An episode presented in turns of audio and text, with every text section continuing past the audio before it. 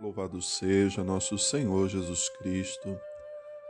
Irmãos e irmãs, hoje, quarta-feira, da 27 semana do tempo comum. No Evangelho de hoje, os discípulos vão até Jesus e pedem a Ele: ensina-nos a rezar.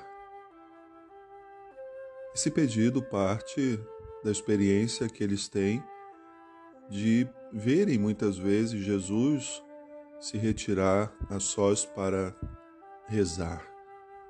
Também a partir de outros grupos que existiam ali, que tinham um modo de rezar, um ritmo de oração, e os discípulos de Jesus sentem então esse desejo: ensina-nos a rezar. E Jesus ensina a partir de uma oração que brota do seu coração. Não eram formulações já prontas, não era uma oração que já existia. Simplesmente Jesus vai deixando brotar do seu coração frases que ele possivelmente gostava de falar com o Pai. E ele ensina isso também aos seus discípulos. Primeira coisa que devemos sempre entender que a oração não se trata de algo burocrático, de alguém que fala usando de muitos artifícios e palavras difíceis. Não. Rezar tratar a Deus como Pai, e é assim que Jesus começa essa oração, uma oração tão conhecida e rezada nós, para nos fazer compreender que somos seus filhos e filhas.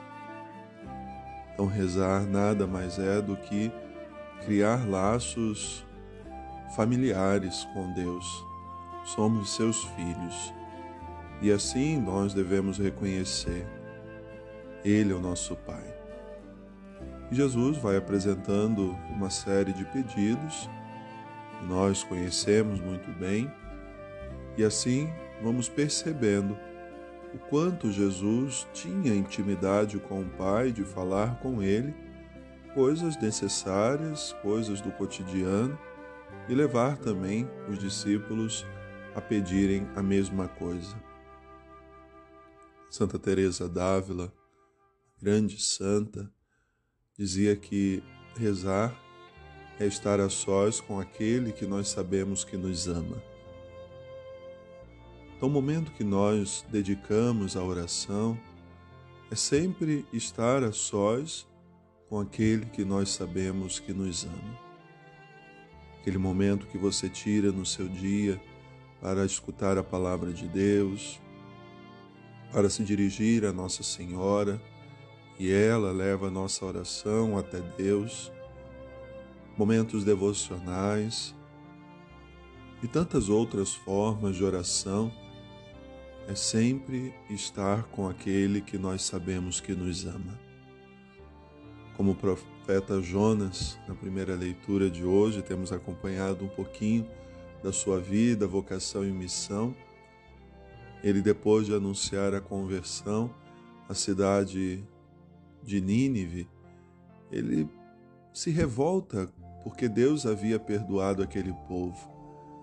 Deus havia se enchido de compaixão por aquelas pessoas que buscaram uma sincera conversão.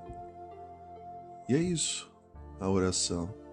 Reconhecer que Deus é bom, clemente, justo, misericordioso, sempre pronto a perdoar. A oração deve fazer brotar esses frutos também no nosso coração.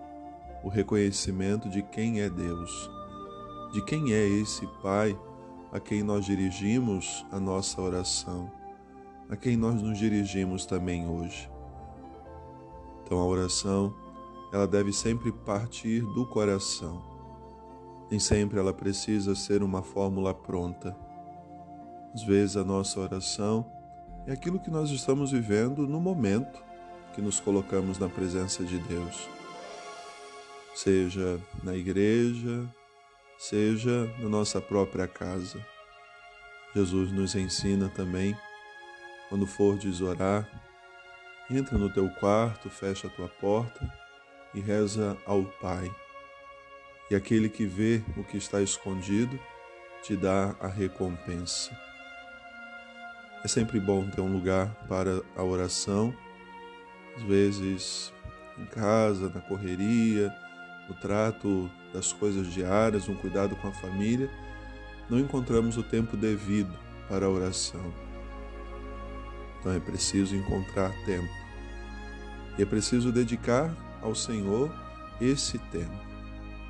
Deixar outras preocupações de lado, mesmo que a gente reze por essas preocupações, mas deixar fluir também do nosso coração aquilo que naquele momento precisamos apresentar ao Senhor.